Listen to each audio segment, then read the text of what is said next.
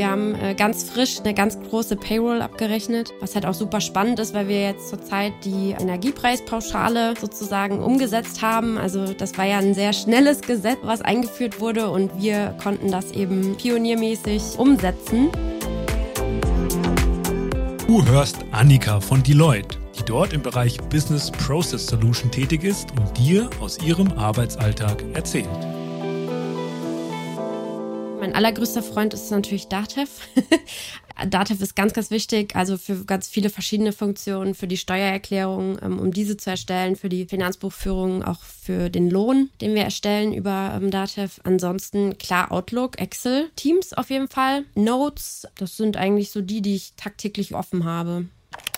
Man muss relativ organisiert sein und strukturiert. Man muss dieses Multitasking-fähige haben, zu sagen, okay, ich habe mehrere Mandate, die ich gleichzeitig zu einem gewissen Grad bearbeiten kann. Ich muss mich parallel mit Kollegen abstimmen und ja, klar, man muss natürlich so ein Händchen für Zahlen haben. Einen gewissen Störfaktor, wenn eine Bilanz nicht aufgeht, sollte man auch mitbringen.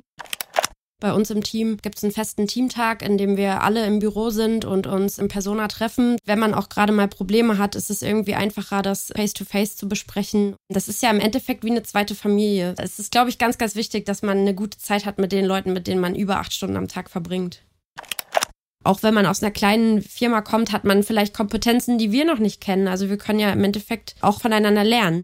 Seid ihr selbst, seid immer fröhlich und motiviert und nehmt mit, was ihr mitnehmen könnt, weil bei uns gibt so viel zu sehen. Wenn einem eine Abteilung nicht taugt, hat man jederzeit die Chance zu schauen, was es noch gibt. Wenn man sich gut connectet und viele Kontakte bei die Leute hat, gibt es immer eine Möglichkeit, was Neues auszuprobieren.